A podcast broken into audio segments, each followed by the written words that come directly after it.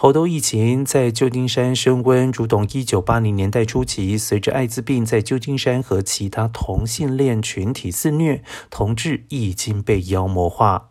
因此，对于许多同志来说，这波猴痘疫情造成的情况，让他们有似曾相似的感觉。相关的团体表示，男同性恋者再次受到攻击、妖魔化以及指责，我们永远不能够容忍这些状况。